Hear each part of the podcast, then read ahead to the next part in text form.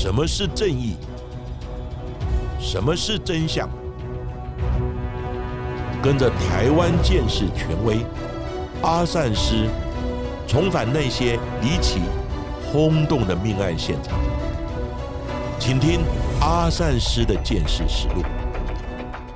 各位听众朋友，大家好，欢迎收听今天的阿善师的剑士实录。我是剑士专家阿善师谢松善。大家好，我是子荣。在今天的节目一开头呢，先来感谢一下近期呢赞助我们节目的听众伙伴哦。因为我们上周呢有停更一周，所以呢最近有累积了非常多的朋友们给我们一些赞助，还有新年的恭喜哦。因为呢最近刚好因为过年嘛，所以呢也收到了大家许多的红包，还有呢这一些的留言，也非常的感谢大家在过年的时间还想到我们，所以要在节目当中呢来感谢了非常多的听友的支持。首先呢，我们来感谢的是值班仔红寻、Newman、Carola、UJ，终于完全听完的听众，星星老师、程俊可、古海女神容、大黄、Hedy、小叶老师、JHY、鱼与熊掌不能兼得，纽西兰的听众 Bake、佳期、阿善师见识脑粉、Jane、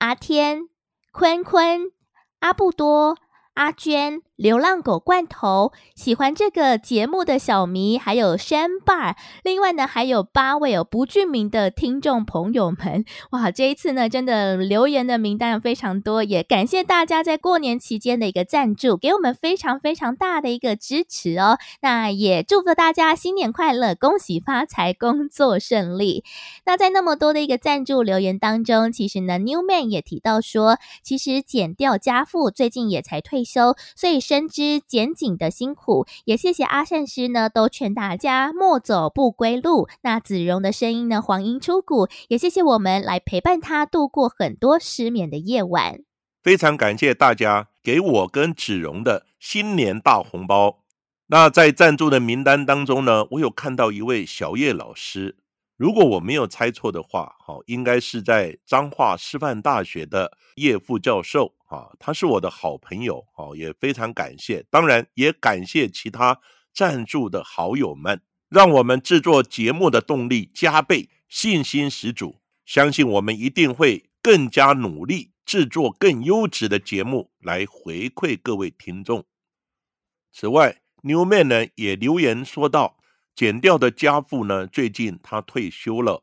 深深呢感觉到检警办案的一个辛苦。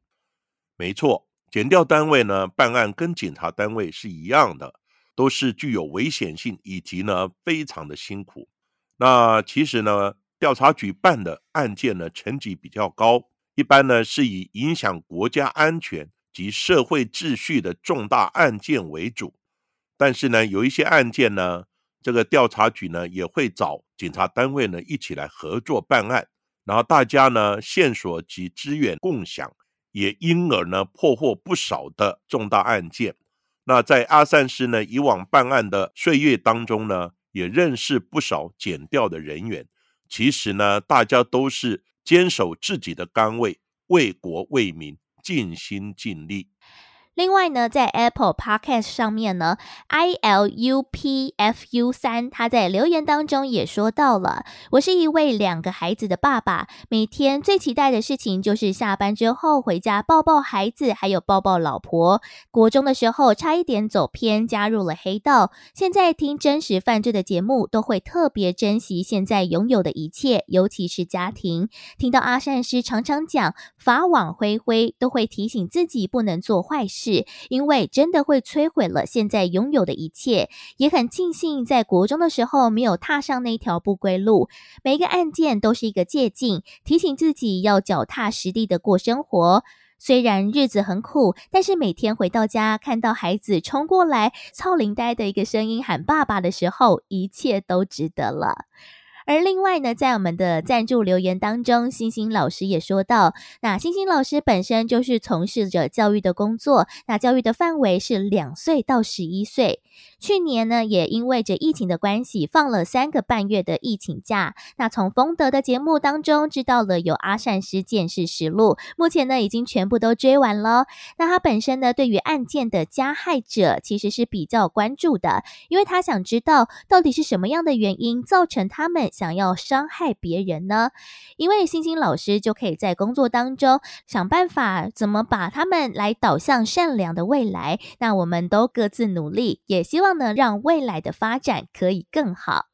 非常感谢 Apple Podcast I L U P F U Three 听众的一个留言。好，也非常庆幸呢，他在年少的时候没有走偏。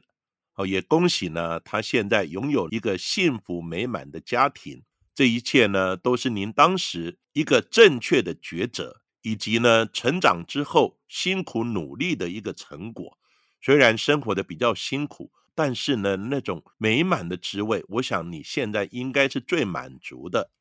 您的历程呢，应该可以当做很多年少。不懂事或迷惘的一些少年朋友们的一个借鉴。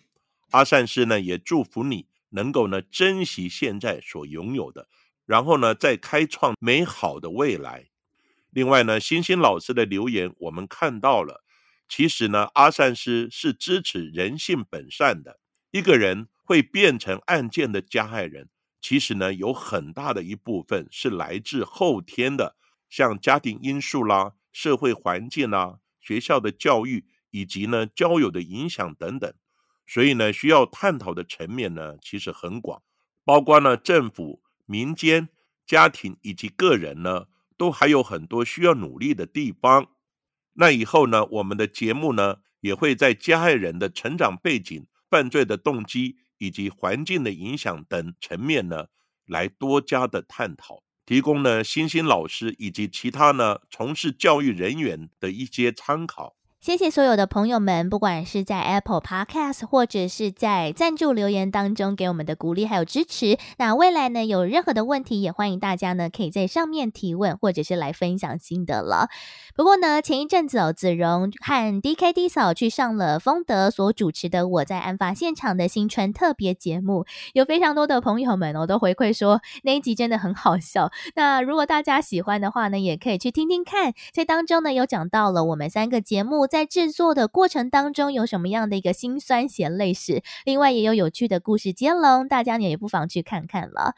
不过呢，在当天的一个聊天访谈的一个过程当中，其实丰德又问到一个问题，就是说，像是子荣啊、D K D 嫂在制作这一类的真实型犯罪节目，会不会因为在案件当中讲到了非常多的一个细节，甚至是犯案的手法等等的，会不会担心有心人士要特别透过了节目来学习，或者是来进行模仿呢？那在这边想要听听看阿善是怎么看呢？其实。因为社会形态的转变，从以前的戒严时期到现今的民主开放的时代，当然新闻媒体的解禁、收视率的竞争，以及呢民众呢想知的一个渴望，它的利害权衡呢实在是很不容易来拿捏。但是呢，阿善是认为重点呢还是在个人的观感，如果没有犯罪的意图或起念。根本就不会呢想到要模仿或学习呢这些节目的一些犯罪手法，所以呢重要的是让人不要想要犯罪，而不是呢媒体介绍犯罪案件的一些影响。当然，阿善师也不敢说制作真实的犯罪节目，讲到很多的案件情节以及犯罪的手法，歹徒就不会学习。不过呢，真的有新人想要作案。他可以模仿或学习的管道实在是太多了，像现今的一些谈话性的节目、名嘴的探讨，那讲的更是露骨。还有很多呢受欢迎的，像 CSI 节目啦，或是柯南的影集，那不也是教导很多警方如何利用科学的方法来破案，以及呢如何研判的推论逻辑？那歹徒呢，当然可以呢反其道而行。好，避免呢在现场遗留一些基证。不过呢，阿善师的办案经验告诉我，只要你比歹徒呢更努力、更专业，百密必有一疏。我们只有呢比歹徒更厉害、更用心、更精进，我们就能超越歹徒而破案。当然呢，也要从呢犯罪的预防以及减少发生的因素等各方面呢来努力。其实，在当天呢，我们去录了我在案发现场的节目，大家呢讨论到最后，其实也跟阿善师的想法是差不多的。因为真的在现在呢，不管是网络啊，或者是各类型的媒体，其实真的如果有心要学的话呢，管道有非常的多。所以呢，我们制作这个节目不是要让大家学习，而是呢要让大家知道啊，其实呃这些事情嗯会害了很多的家庭，甚至呢也害了自己。所以我们在呃节目当中呢，也是希望哦可以透过这些案件的披露，也让大家呢重新来思考一下人生哦。不过说到了犯罪或者是模仿的案件，我们早在大概第十集的时候，我们曾经也探讨过台湾第一起的随机杀人案，也就是黄富康案件的内容。而其中的黄富康，就是因为扭曲了日本漫画当中的一个环节，他说相信杀人可以转运的，所以就在民国九十八年的三月，随机在租屋网站找。房子在假借要看房子之名，先在屋内杀害了房东，在巡线找到了房东家，砍杀了房东太太还有儿子，一共造成了一死二伤的悲剧。而另外，在民国一百零三年，也发生了台北捷运的随机杀人事件之后，也因为这凶手郑杰，他沉迷于小说大逃杀的情节，那同时也非常喜欢玩暴力电玩，但是却因为生活太过痛苦，所以就在台北捷运疯狂砍杀，造成了四人死亡、二十四人受伤的一个惨案。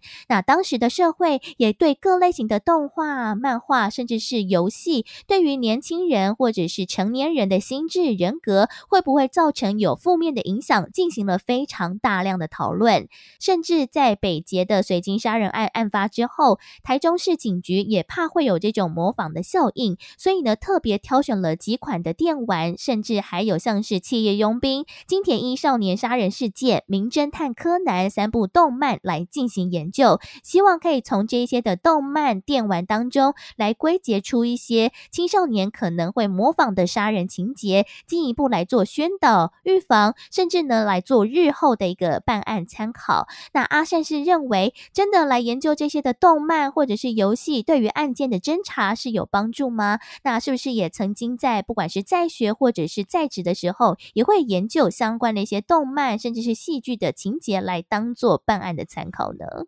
其实研究动漫呢，对于犯罪的预防以及案件的侦办呢，多少会有帮助。因为呢，从中我们可以了解，好其中呢可能产生的犯罪诱因，以及呢对于观看者心理的一些影响。只是呢，在警察职务的分工上面，它是属于呢犯罪预防的科目，而阿三之的专长呢是在犯罪的侦查以及刑事鉴识的部分。所以呢，以前在学或在职的时候，阿善是比较少呢接触相关的这些动漫或是电影的一些研究。不过呢，如之前我们所探讨的，重点在于如何使人不要有犯罪的起心动念，而不是任何娱乐游戏的工具或者是媒体的传播呢，就会造成犯罪。同样的一种媒介，有人看了或是玩了也没有什么感觉，但是呢，对于一些有心人或是呢自控力比较不佳的人，可能就会有犯罪的起心动念。当然，犯罪预防的问题呢，牵涉面甚广。我想呢，只有大家呢重视这个问题，探讨原因，各方呢齐心协力来寻求呢解决之道，才能有效的改善以及抑制犯罪的发生。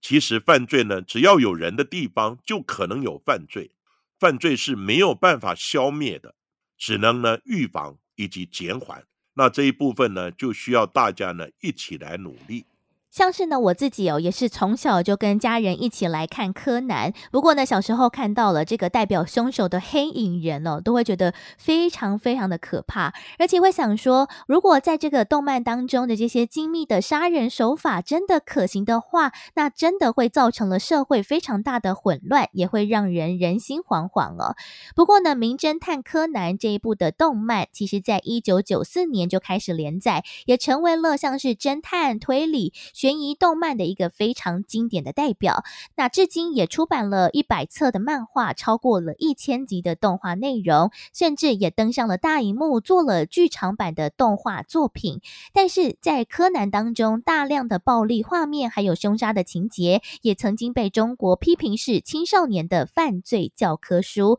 不过也有另外一方面哦，有人也推崇说，《名侦探柯南》其实是能够培养孩子逻辑建构还有推理能力的，就看家长或者是教育人员要如何引导小朋友或者是青少年来观看这种类型的动漫作品。不过，在世界各地，还真的有不少人把这一些非常经典的动画、漫画来当做借口，犯下了惨无人道的杀人案件。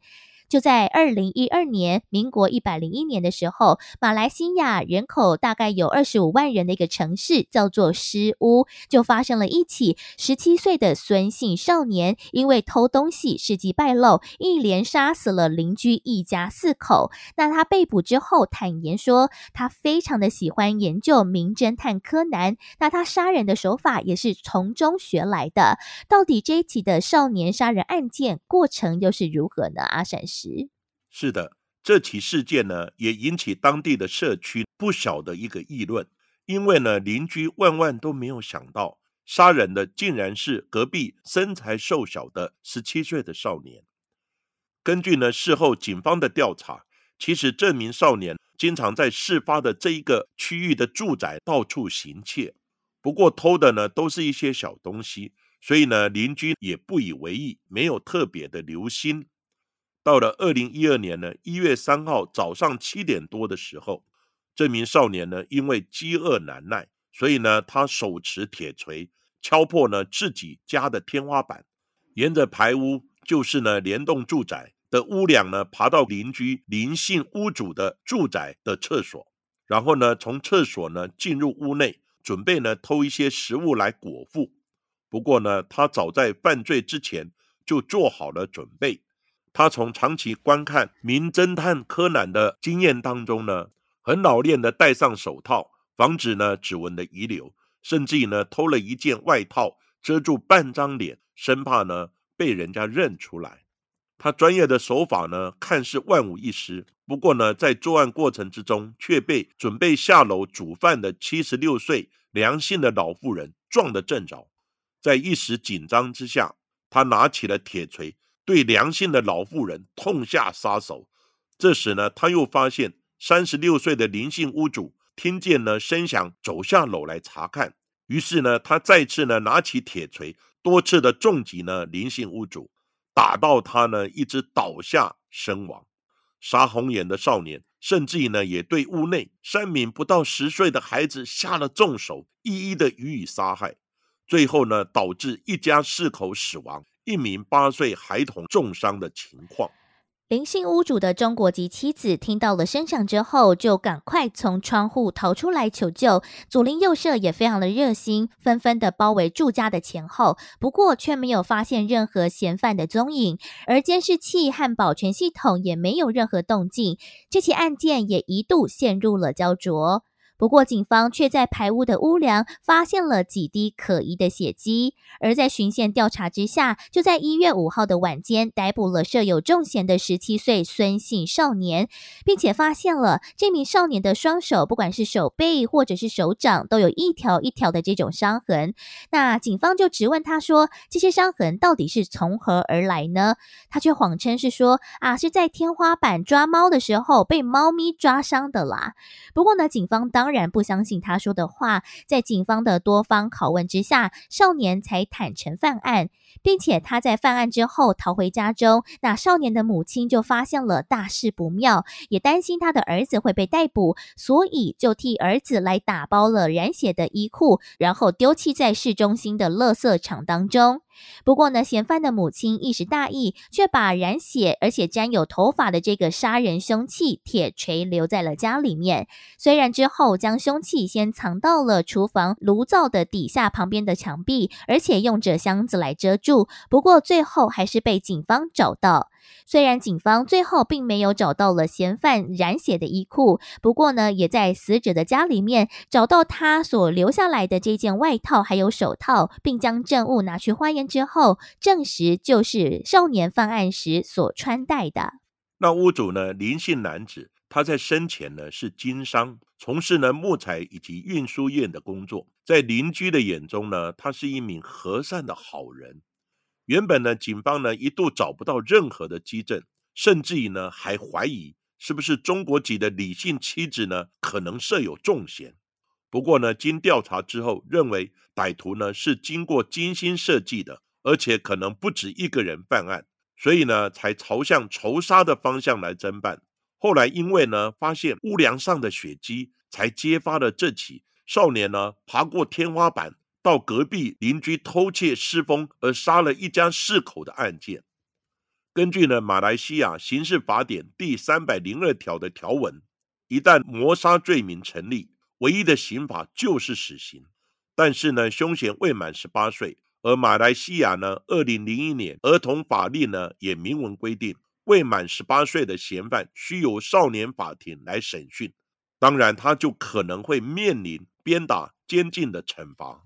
无独有偶的是，在日本一九九九年，也就是民国八十八年的四月份，也发生了一起母女被残忍杀害的案例。这名在山口县光市的十八岁少年叫做福田孝行，他在一九九九年四月十四号，打扮成一个水管工人，闯入了一间民宅，先掐死了二十三岁的屋主本村太太，之后再捆绑本村太太的双手，性侵奸尸，接着再抛摔了。十一个月大的女婴，那女婴被抛开之后，本能性的想要爬回妈妈的身边，不过却因此惹怒了少年，将他用绳子勒毙，绑上了蝴蝶结。那随后也将两人的遗体塞进了橱柜之后，窃取屋中的财物逃亡。等到了被害人的丈夫，就是本村阳回到家之后，看到了家中一片凌乱，并且在橱柜当中发现了妻子全裸的遗体之后，报警，警方才在抽屉找到了小女婴的遗体。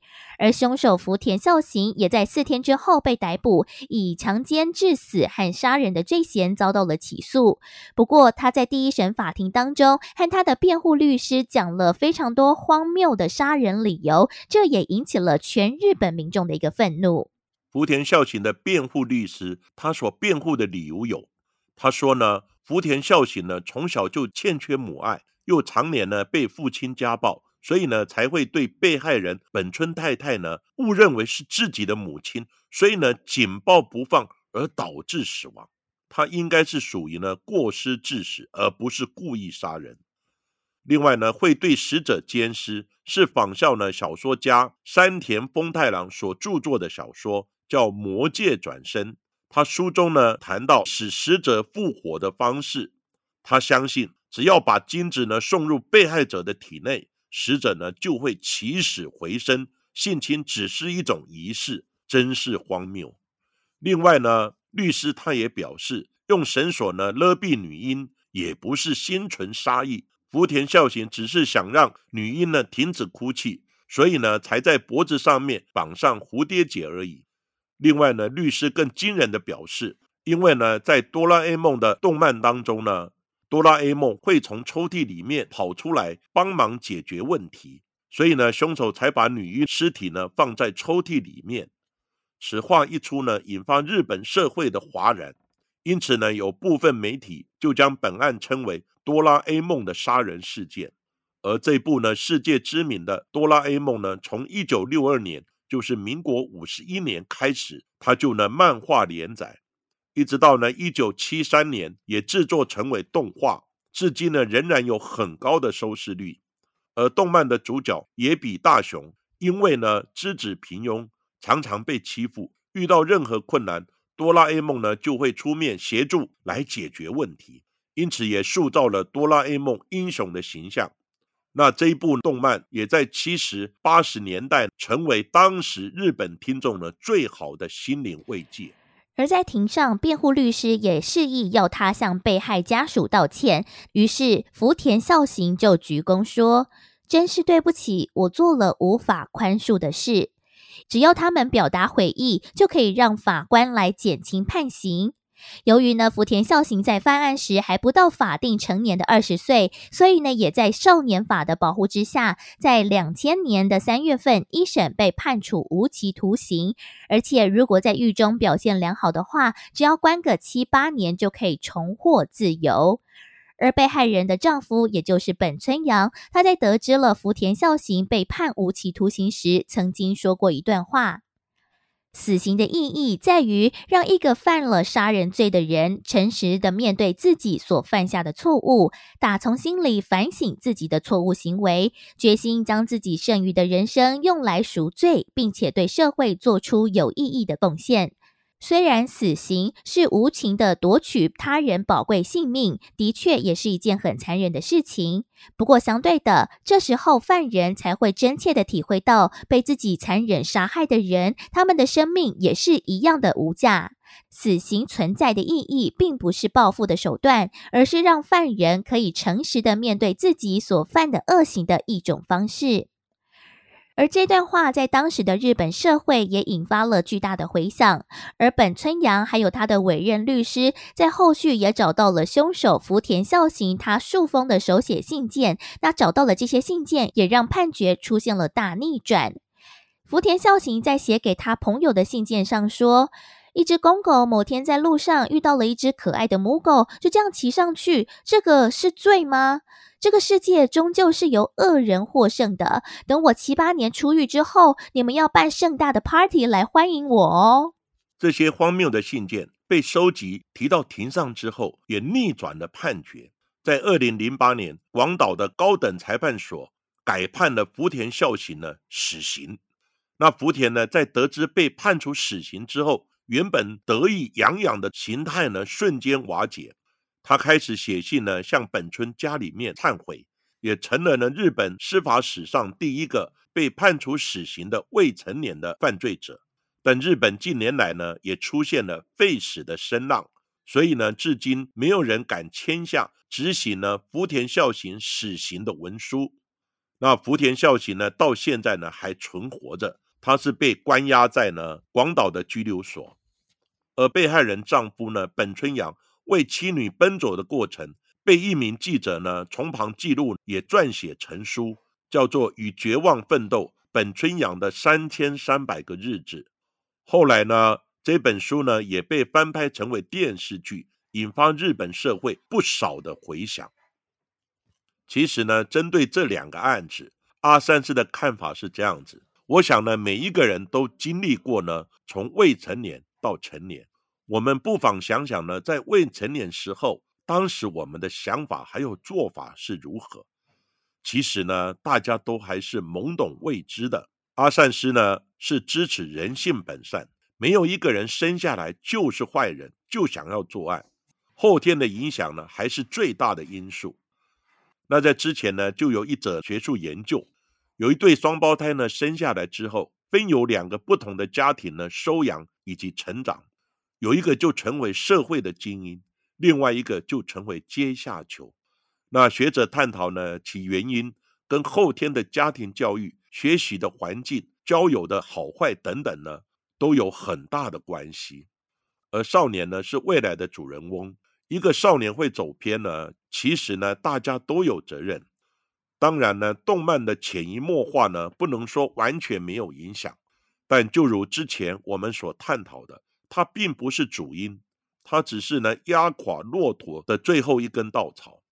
当然呢，动漫呢也不能当做是一个脱罪的借口，只是少年成长的过程，心智未成熟，加上呢各方因素的影响，以及呢一些情境的刺激，还有呢一些犯罪的诱因，导致呢他的犯罪。那在呢保护少年的世界潮流之下，再加上呢他犯案的时候有可能有失觉失调的情形，这也是导致日本到现在都不敢签署呢死刑执行令的一个重要的因素。那这个状况其实跟台湾不是很像吗？而今天的节目就为大家进行到这里，谢谢各位收听阿善师见识实录。如果喜欢我们节目的话，欢迎在 So On、Spotify、Apple Podcast、KKBox 上面来订阅我们的节目，并且踊跃留言给我们，给我们五颗星的评价喽。那下一集也请大家继续听下去。